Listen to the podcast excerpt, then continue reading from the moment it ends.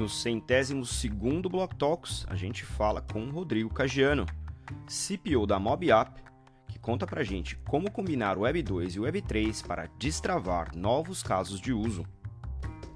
Eu sou Maurício Magaldi e esse é o Block Drops, o primeiro podcast em português sobre blockchain para negócios. As notícias que você ouve aqui não têm qualquer vínculo com o meu trabalho atual, não configuram nenhuma forma de patrocínio, propaganda ou incentivo para o consumo e têm o foco exclusivamente educacional para o mercado. Então, pessoal, estou aqui com o Rodrigo Cagiano, que vai contar para a gente quem ele é e o que ele faz com blockchain. Bem-vindo ao Block Talks, Rodrigo. Muito bacana ter você aqui. Ô Magaldi, obrigado pelo convite. Você sabe que eu sou um grande admirador do seu trabalho. Acho que você é um dos caras que inspira aí a gente todo final de semana, todo domingo. Eu volto para casa ouvindo seu podcast, que eu acho incrível.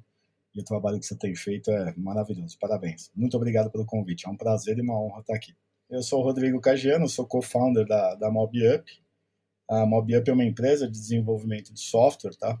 A gente está no mercado desde 2008 mas a gente ingressou no mercado de, de blockchain a partir de 2020. Tá? Ah, em 2017 a gente teve o primeiro contato, se apaixonou, não tem como não se apaixonar, mas naquele momento a gente não conseguiu priorizar o investimento para criar uma BU de blockchain. Em 2020 eu fiz um, um, curso novamente no MIT, cara, não tem como se apaixonar, né?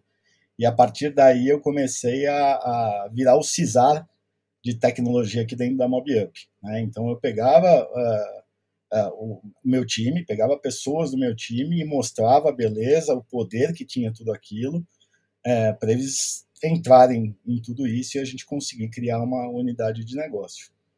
É, você também conhece muito bem, eu trouxe o Jeff Prestes para dar um workshop aqui para o meu time e foi incrível, porque as pessoas ficaram ainda mais apaixonadas e tiveram conhecimento técnico. Né? Então, foi essa a nossa trajetória aí uh, para iniciar essa, essa BU de, de blockchain dentro da MobUp. Bacana. E antes disso, qual que era teu background? Enfim, você já tinha MobUp, mas qual que é, como é que foi a tua história até chegar nesse, nesse momento aí? Eu comecei a trabalhar com tecnologia com 14 anos de idade, já atuei em diversas áreas, né? Desde suporte, como desenvolvedor, é, de interface, já fui gerente de projetos, já fui product manager e a minha primeira empresa eu abri quando eu tinha 24 anos de idade. Né? A gente, desde então, eu venho empreendendo, mas já mudei muito. Né? Já tive agência digital, já tive empresa de site, como todo mundo no mercado, a gente vai pivotando e vai.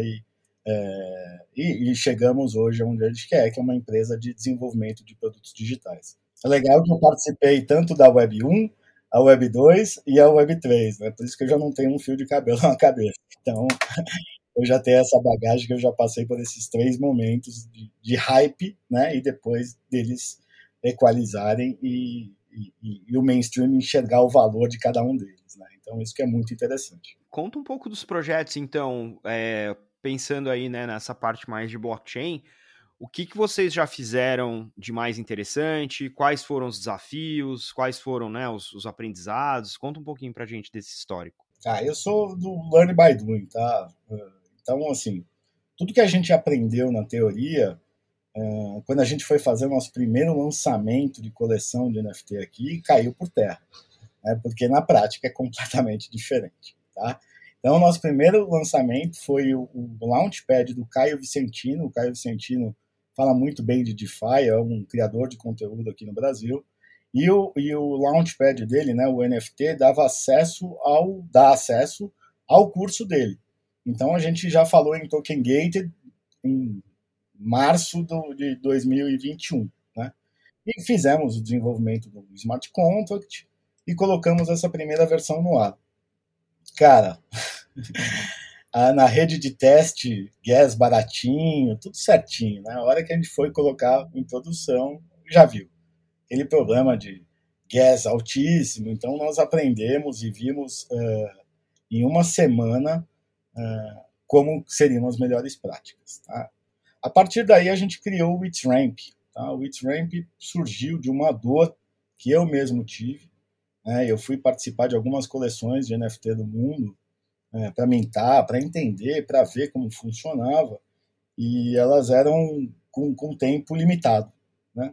Então imagina lá que ia acabar em 10 horas. A hora que eu cheguei na página, eu vi que eu não tinha Ether, nem para o Gas. Bom, aí fui eu na Binance fazer o Know Your Customer, aprender a mandar é, Pix para trocar por Ether. Depois disso, aquele, aquela dor imensa que todo mundo sofre até hoje, que é sacar o Ether para sua carteira. Né? Porque sempre dá aquele friozinho na, na barriga, né, Mangaldi? Você sempre vê qual a rede que vai mandar, enfim, você fica com um pouco de receio. Então, a partir disso, cara, eu me juntei com o meu time aqui e falei, bicho, a gente precisa resolver essa dor.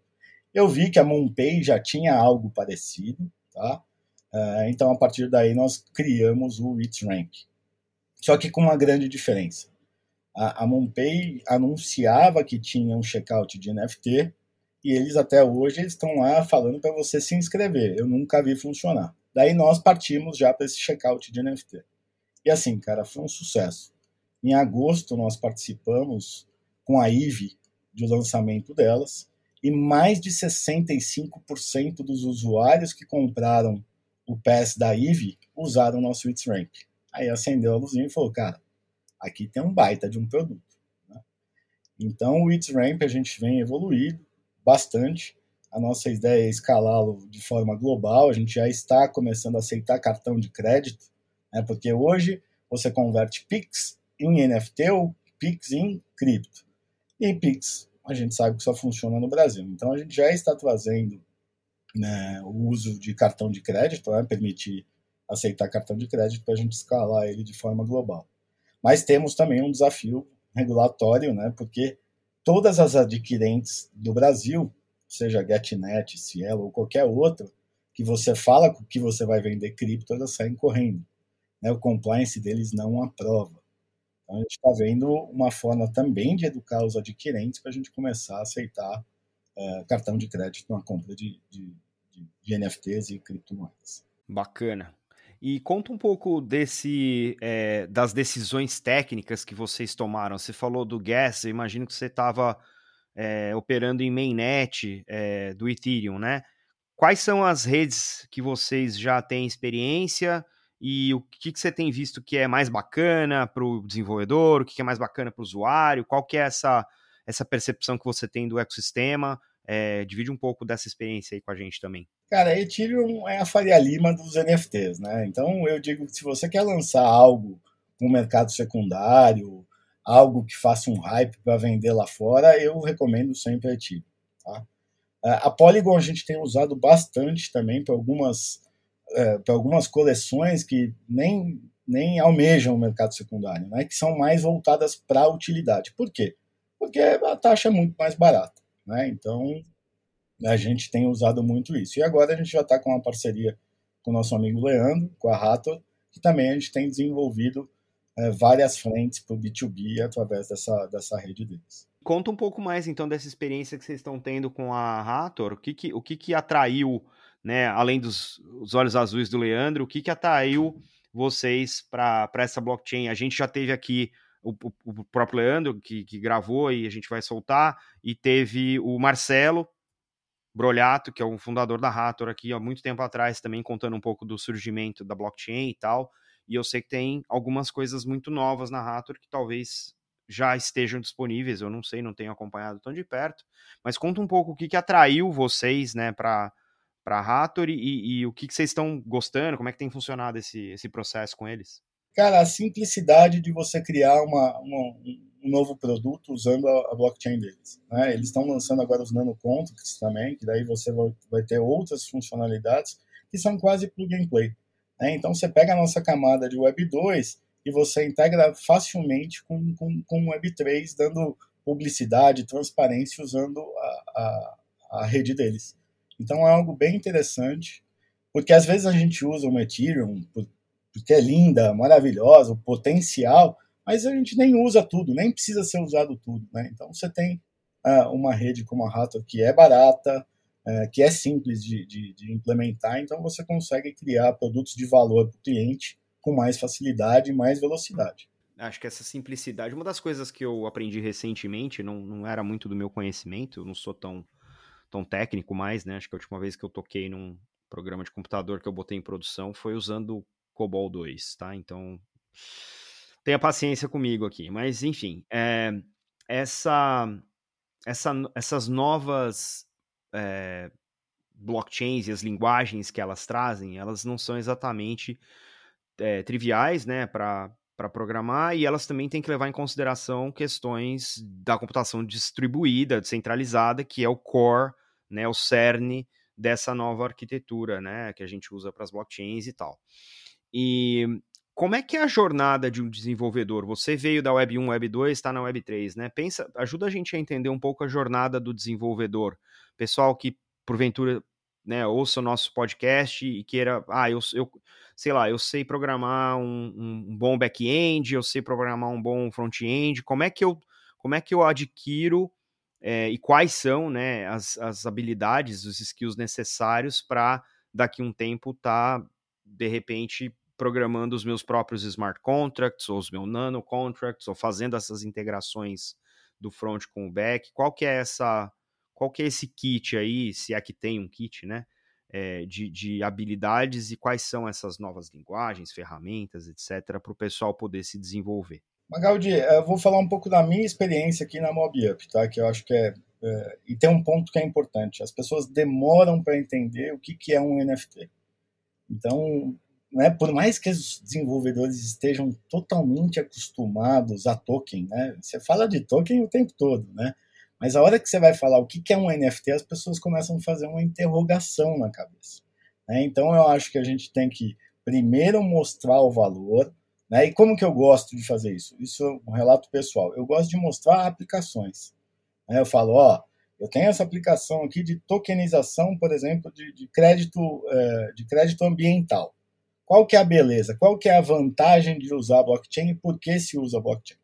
A partir disso, é, desenvolvedores de Web 2 têm total facilidade de entrar depois no mercado de Web 3, né? Porque a gente sabe que é muito mais JavaScript, né, essas linguagens de interface, e a questão do Solidity é muito simples porque é orientado a objeto. Né? E hoje já tem muita documentação, inclusive em português. Tem gente fazendo trabalhos maravilhosos aqui no Brasil é, que isso facilita muito. Mas, eh, para você ter ideia, como que eu consegui iniciar aqui meu time? A gente usou o Kaleido, cara, que é uma plataforma de blockchain as a service para eu começar a conceituar as pessoas o que, que é uma carteira, o que, que é um blockchain, né? então, o que, que é um smart contract de forma visual. Foi assim que eu encontrei em 2020 uma forma de mostrar valor e desenvolver o primeiro POC. Tá? Então, é, eu acho que hoje já tem muito conteúdo, é, então o desenvolvedor e que quiser ele consegue ir atrás e fazer, cara, porque é, é, treino é treino, jogo é jogo, tá?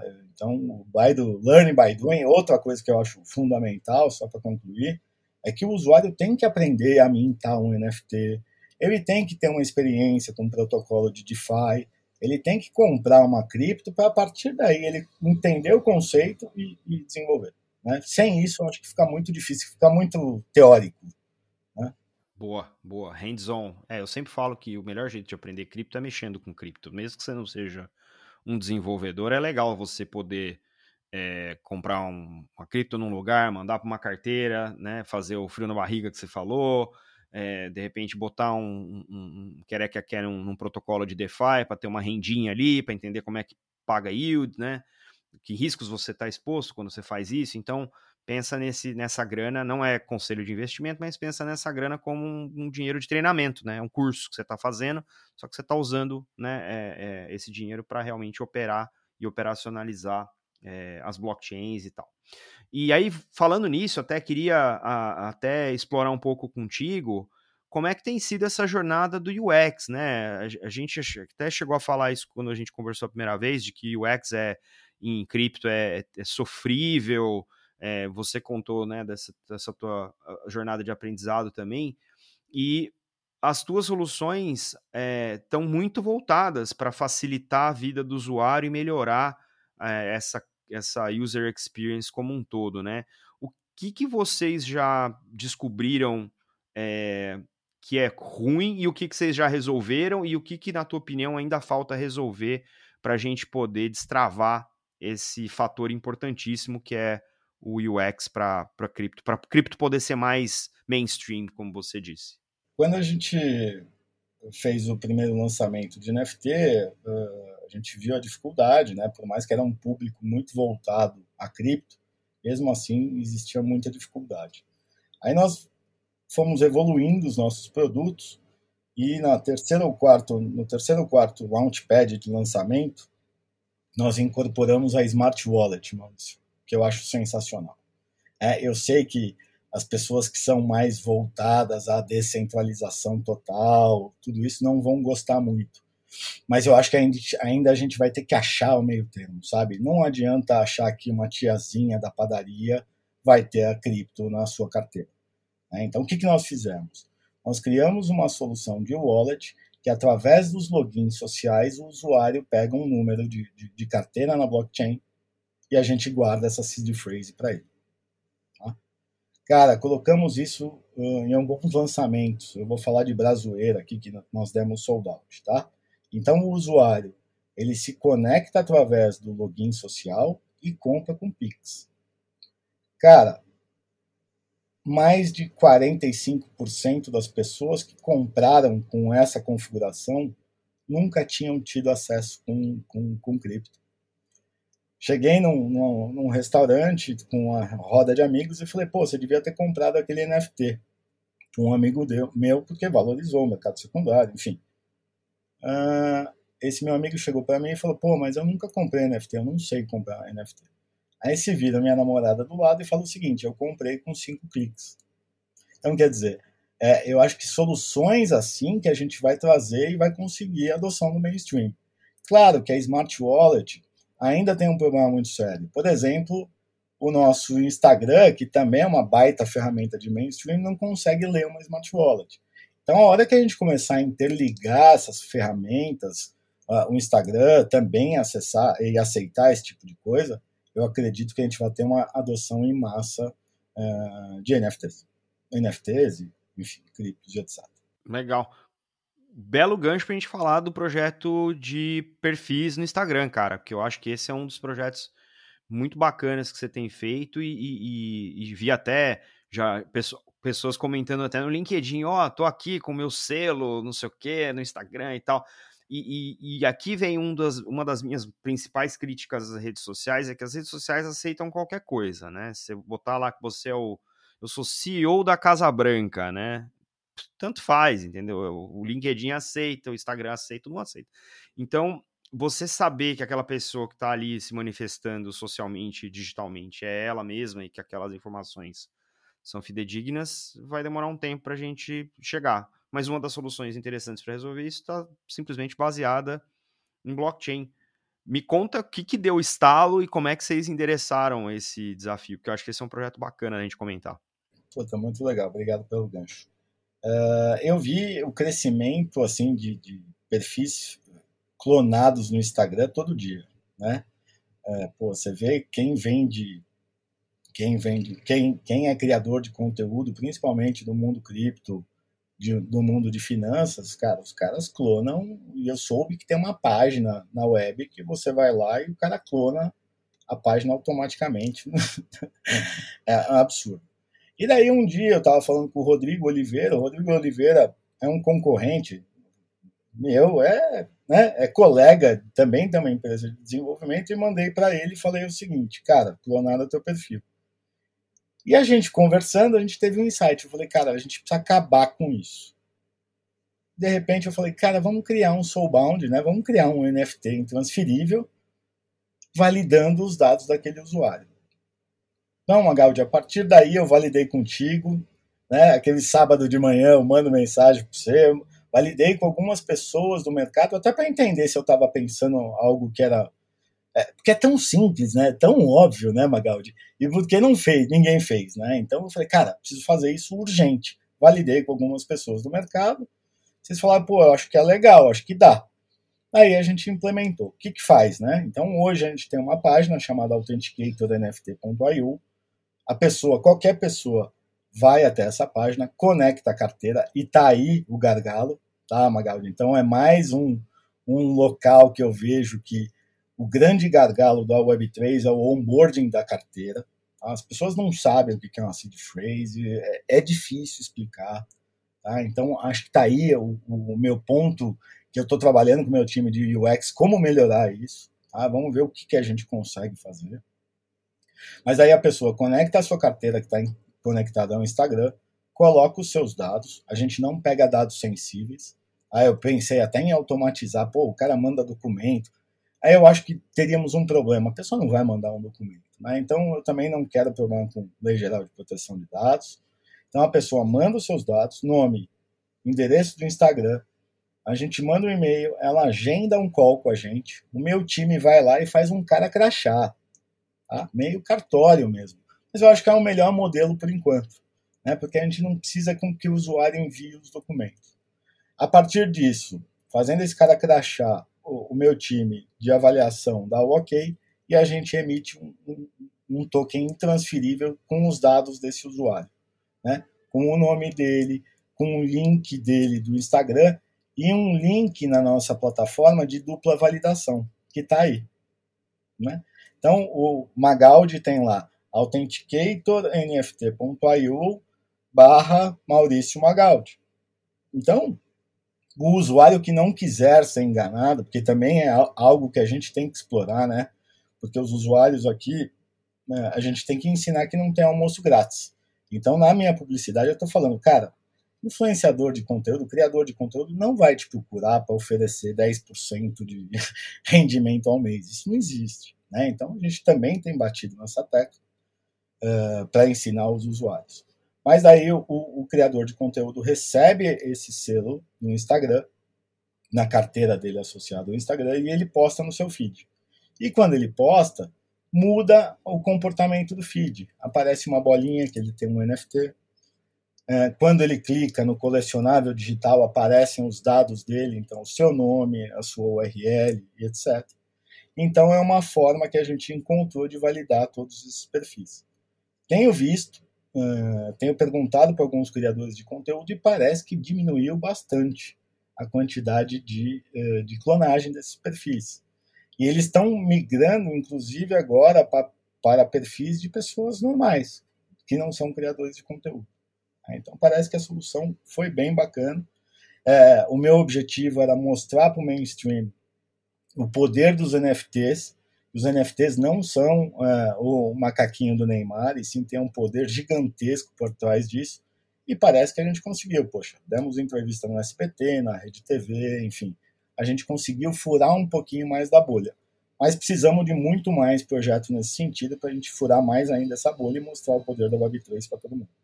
Muito bacana. Acho que você citou algumas coisas nessa solução que você fez como ressalva, mas eu acho que é importante a gente tentar entender por que, que essas ressalvas ainda são necessárias e talvez elas continuem sendo necessárias de maneira permanente. Né? Você falou que o teu time faz uma consulta cara crachá no, no, no Zoom né, e tal eu, te, eu tenho o certificado digital. Para você ter um certificado digital, eles fazem exatamente a mesma coisa. Você tem que aparecer num Zoom ou você tem que ir lá no escritório XPTO para o pessoal dar é, prova de vida, né? E fé que você é você mesmo e tal. Tem biometria, tem uma série de procedimentos. Então, acho que isso é, de fato é uma necessidade e talvez vai continuar sendo. Até porque, quando a gente pensa né, em, identidade digital, que é um, que é um grande, é um grande componente do, do Soulball Token como, como conceito e como implementação e, e da solução que vocês deram para essa questão do Instagram, é uma questão de que é muito difícil você ter autossoberania da sua identidade. A identidade ela é uma construção social, ela é uma construção de comunidade, de organização. Então, você ser autossoberano da sua identidade é um, é um peso muito grande que a gente carrega numa construção que ela é inviável, porque a gente não é um indivíduo de si mesmo, né? Quando a gente está em sociedade. E isso, para você implementar isso tecnicamente ou num processo, procedimento, sem você ter eventualmente o que a gente chama né, de, de trusted third party, ou seja, o terceiro confiável, né, ou essa validação social comunitária, é muito, muito difícil. Então, os estudos que eu tenho visto, ou, ou já vi, né, faz, faz tempo que eu não, não, não leio nada novo, mas assim, de, de, do tal do SSID, né, que é o Self-Sovereign Identity, eles, eles pecam aí. Esse é o espaço em que a gente ainda não consegue é, fazer né, essa autossoberania. A gente tem autossoberania financeira, que são as self-custodial wallets, né, já, mas as, o self-sovereign identity ainda é uma construção que invariavelmente vai depender de uma validação é, de um trusted third party, de uma comunidade, de algo nesse sentido, mas acho muito bacana. E aí eu queria também entender, porque assim, o Soulbound Token, quando o paper saiu, né, do, do, do, do EAL e, da, e, da, e do Vitalik saiu, foi uma super controvérsia. Ah, mas dá para burlar, dá para isso, dá pra... tudo dá, né? Mas ninguém para para pensar em como fazer. Como é que você saiu do paper e você clicou e falou assim, putz, para esse caso de uso, eu acho que aquele padrão de token é o padrão que resolve. Como é que você chegou nessa conclusão e quais outros padrões você chegou a explorar, se chegou a explorar algum, enfim? É, na verdade, a gente é, sabia que seria uma dor, né? Imagina se a gente cria o selo no, no mercado secundário, ia ter um problema, né? Então, a primeira premissa é, pessoal, não pode transferir esse token de forma alguma. Né? Então, a gente só função, na função de transferência a gente já corta, né? Então, esse, esse selo a pessoa não consegue transferir. Né? Então, Magaldi, é muito mais a questão da transferência e saber que a pessoa de fato não vai conseguir transferir do que propriamente o soulbound, né? Porque o soulbound tem outros pontos sobre se o usuário perder a, a, o token dele, a própria comunidade consegue resgatar. Então, assim, a, a gente não usou nada disso, a gente foi na forma simples mesmo para testar a questão de, de, de, de, MVP e ver a adesão do usuário. E, cara, é impressionante, assim. Hoje nós temos mais de 500 usuários validados e mais de mil na fila. E as pessoas querem participar, cara. Elas querem se sentir pertencentes. Então é um gancho para as marcas que eu acredito muito que isso vai começar a acontecer. Né? Imagina a Monster chegar para o Magaldi e falar, cara, você que você gosta de esporte, né, Magaldi? E você é um usuário Monster radical. Então, cara, eu acredito que isso vai acontecer muito. Ou chancela de time de futebol, né? Aquele cara é torcedor fanático XPTO. Então, acredito que esse seja um modelo que surja bastante. Já nesse modelo, fechamos com um grande player aqui no Brasil de, de assessoria de imprensa de validação de fake news, cara. Olha que legal.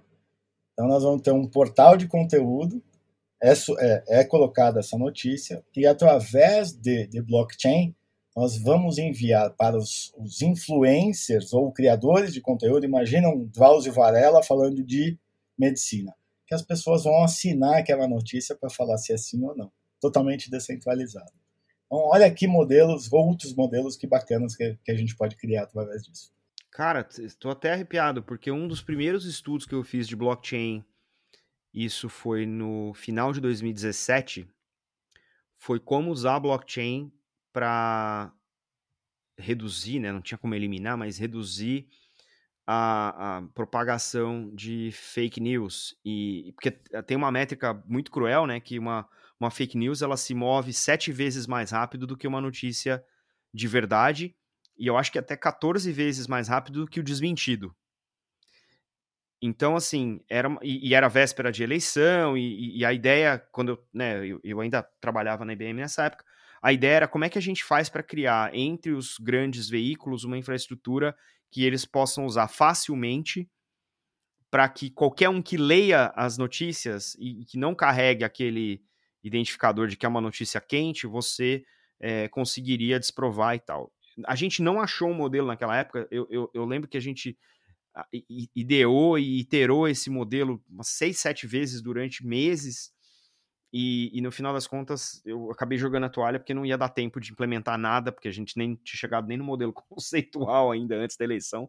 Então acabei, acabei abandonando a ideia, depois saí da IBM e fui fazer outras coisas. Mas é uma, uma das, dos casos de uso, porque como a boa parte da, da, da informação que a gente recebe hoje ela é digital, fazia todo sentido você ter uma blockchain em algum lugar, com algum tipo de processo, porque, veja, não é uma questão da tecnologia, é uma questão do processo que a tecnologia habilita. Então, isso para mim sempre fez muito sentido. Eu acho muito bacana.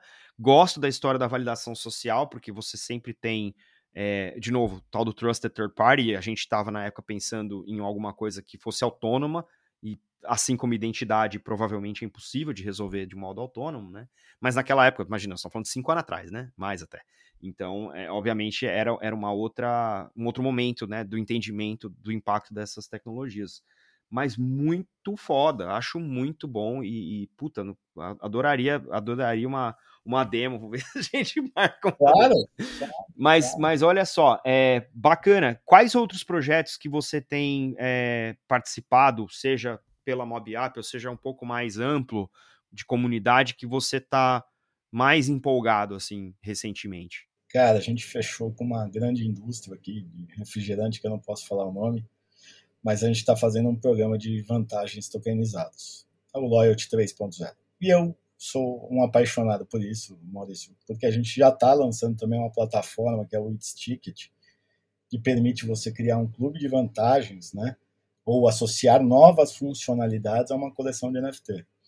E o bonito e a beleza da blockchain é a composibilidade, né?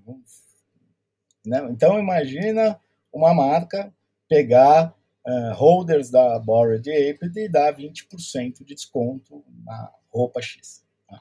Então, qual que vai ser a beleza? Né? A gente já atende esse cliente via Web 2, a gente tem o app do consumidor dele, então também vai ser muito legal, né? Quer dizer, não é uma coisa, vamos usar NFT, pura NFT, ou não.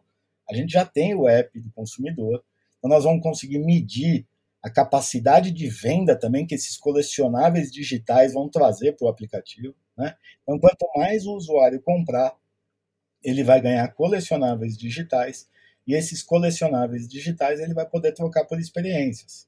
Seja entrar num restaurante, uma prioridade de, de, de entrada num restaurante, seja um camarote em Salvador, é, sejam. É, vamos, enfim, vamos criar diversas experiências com essa marca, que a marca é incrível, e, cara, a gente vai poder ver quanto isso vai trazer de receita a mais também para a empresa, né? Porque não adianta fazer sem trazer receita. E vamos criar o tal da tal comunidade, que é sensacional, porque a gente gostaria que alguém, um amiguinho, um amigo do, do Maurício, você imagina que você chega no camarote de Salvador e vê uh, o teu amigo lá e pergunta assim, pô, por que você está aí e eu não estou? Né? Então você começa a criar esse, essa questão da comunidade para que as pessoas também façam esse efeito de rede. Né? Ó, eu baixei o aplicativo, comprei e ganhei essa experiência exclusiva. Enfim, eu acho que é um projeto maravilhoso que estamos já trabalhando agora em 2023 e deve até o meio do ano estar tá, tá no ar. E vamos ter número para mostrar, né? Porque eu acho que daí a gente vai mostrar o potencial.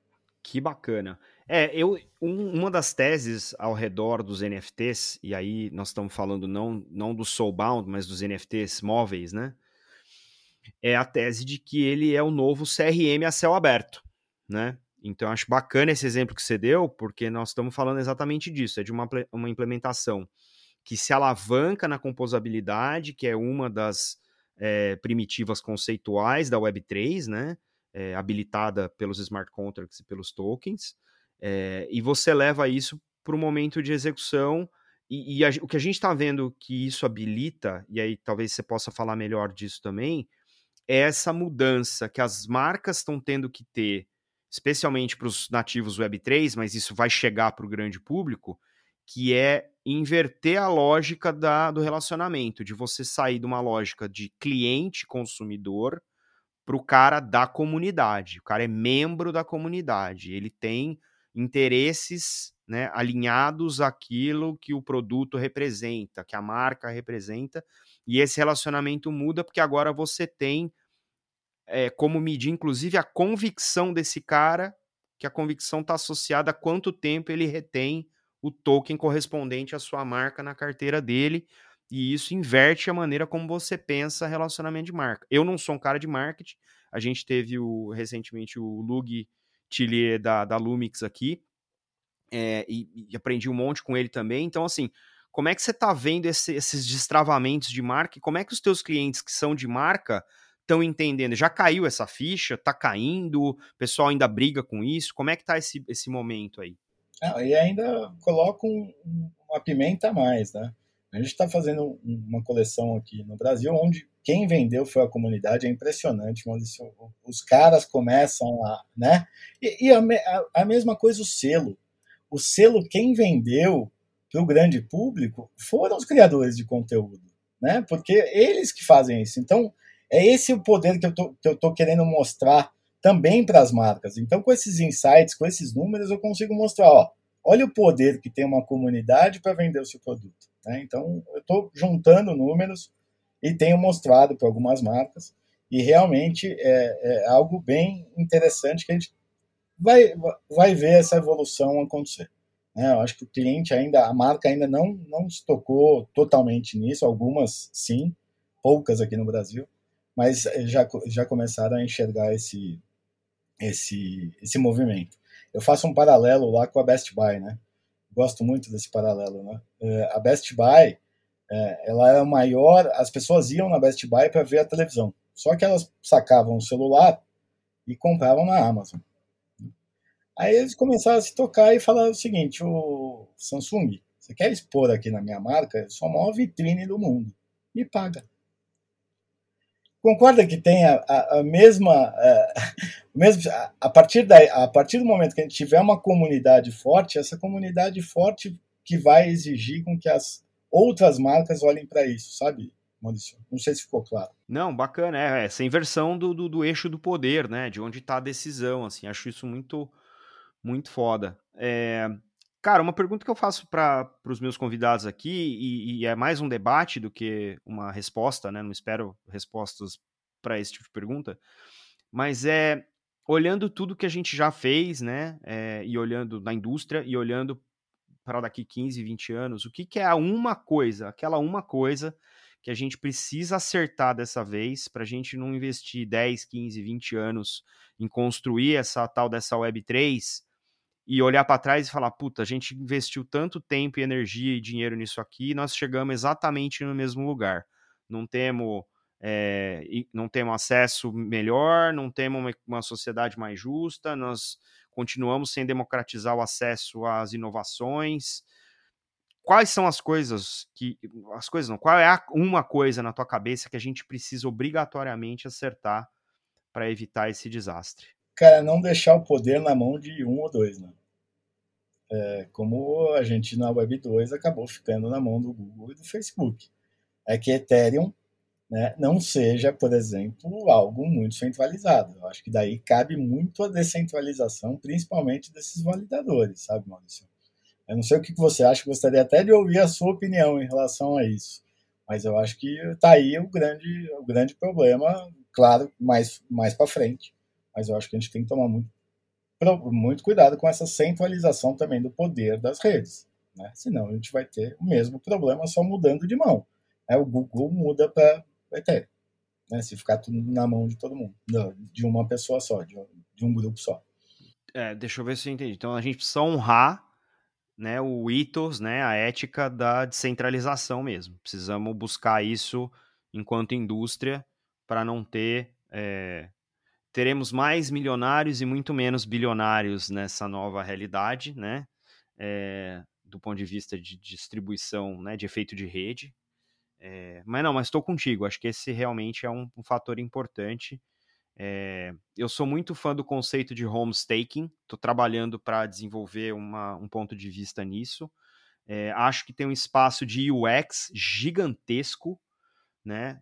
eu, já, eu já andei estudando DeppNode, né, Zilliqa, que é, um, é um outro, uma outra plataforma de, de staking é, que agora lançou um console de videogame. Então, assim, estamos nesse momento da indústria, uh, né, pivota, que você vai, ah, não, agora eu vou fazer um console de videogame para jogos play to earn. E, e, e, mas, mas eu tô contigo nisso. Acho que tem uma questão. Primeiro que tem uma questão de interpretação. A gente acabou de passar.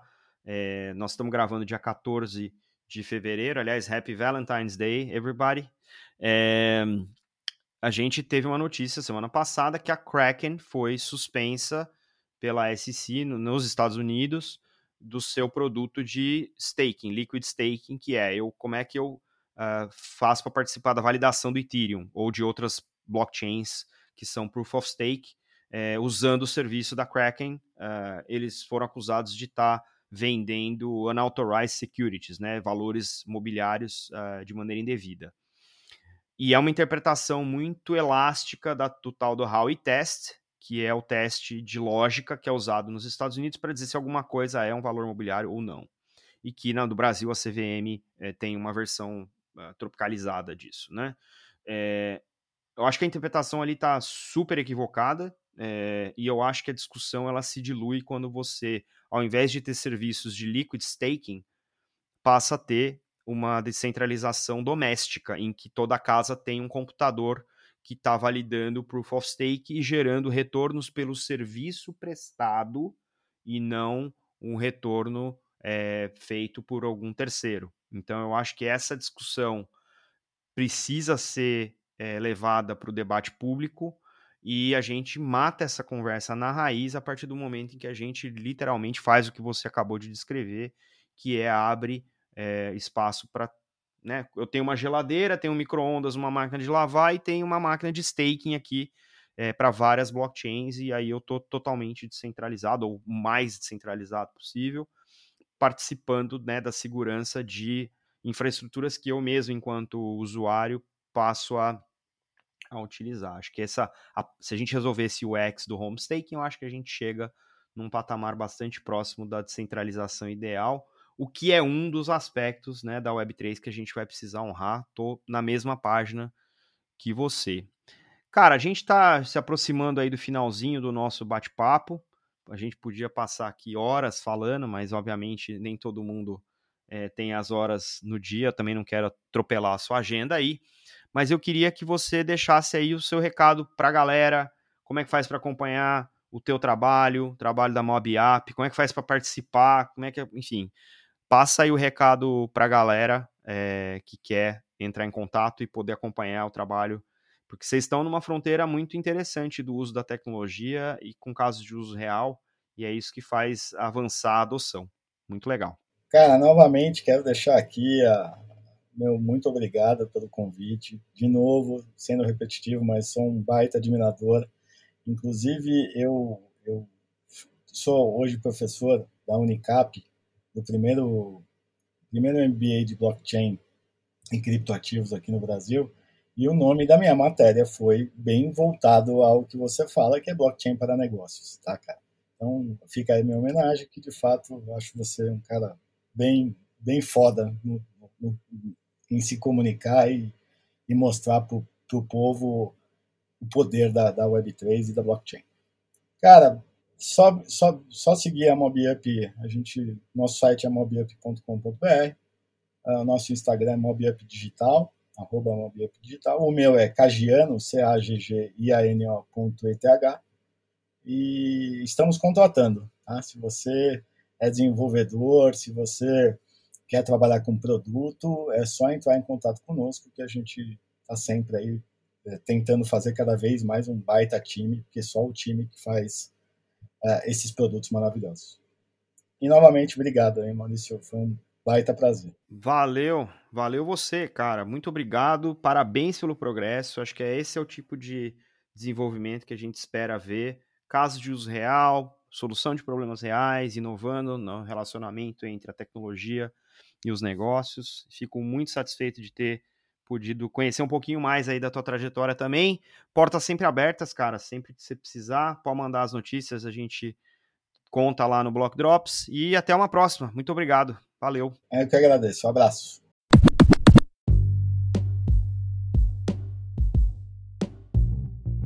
Você pode ouvir o Block Drops Podcast através do Anchor FM, Spotify, Google Podcasts, Apple Podcast, Febraban Tech e Ecolab. Entre em contato conosco através do Instagram, Blockdrops Podcast, do Twitter em Blockdrops Pod e pelo e-mail blockdropspodcast@gmail.com.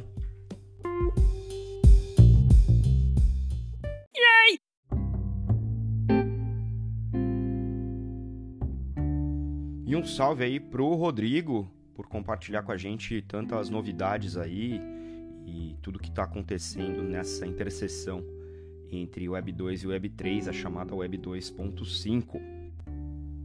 Acompanhe meu conteúdo em inglês em bi.elevenfs.com, me sigam lá no blockdrops.lens e também na newsletter do LinkedIn. Não se esqueça de deixar as estrelinhas no seu tocador favorito. A gente fica por aqui. Stay rare, stay weird. LFG.